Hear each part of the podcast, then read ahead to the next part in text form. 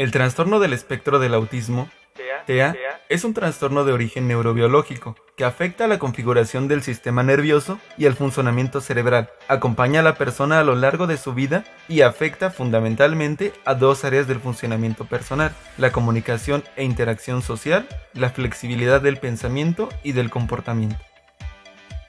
El autismo es una condición de vida que afecta en mayor o menor medida la interacción social por medio de la comunicación, la conducta, el lenguaje y la integración sensorial de las personas.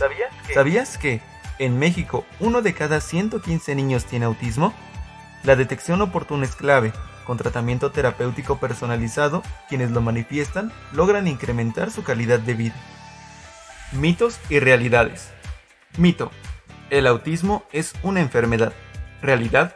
El autismo no es una enfermedad, no tiene cura, es una manera diferente de interpretar el mundo. Mito. Mito. Las personas con autismo son agresivas y se autolesionan.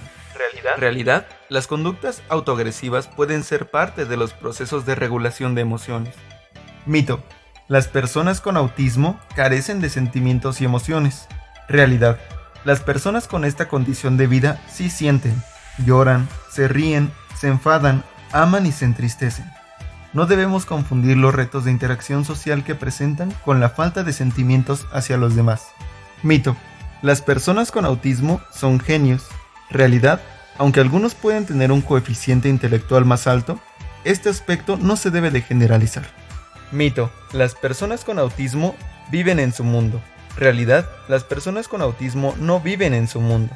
Mundo solo hay uno, y ellos son parte de este.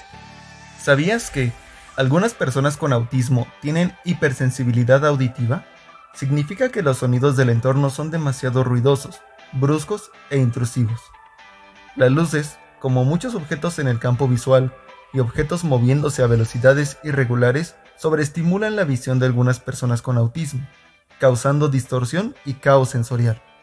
Es posible que una persona con autismo tenga una percepción diferente sobre sus brazos, manos o piernas puede presentar dificultades al sostener cosas, realizar movimientos finos o imprecisiones al caminar. Las personas con autismo tienen alteraciones sensoriales. Esto significa que el dolor, el frío, el calor, los aromas, los sabores, los abrazos, puedan percibirlos con distintas intensidades. Señales de alerta. Parece no escuchar cuando se le habla.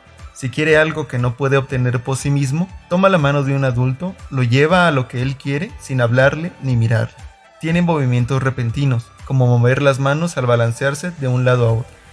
Es muy sensible a los ruidos, texturas o algunos alimentos y al contacto físico.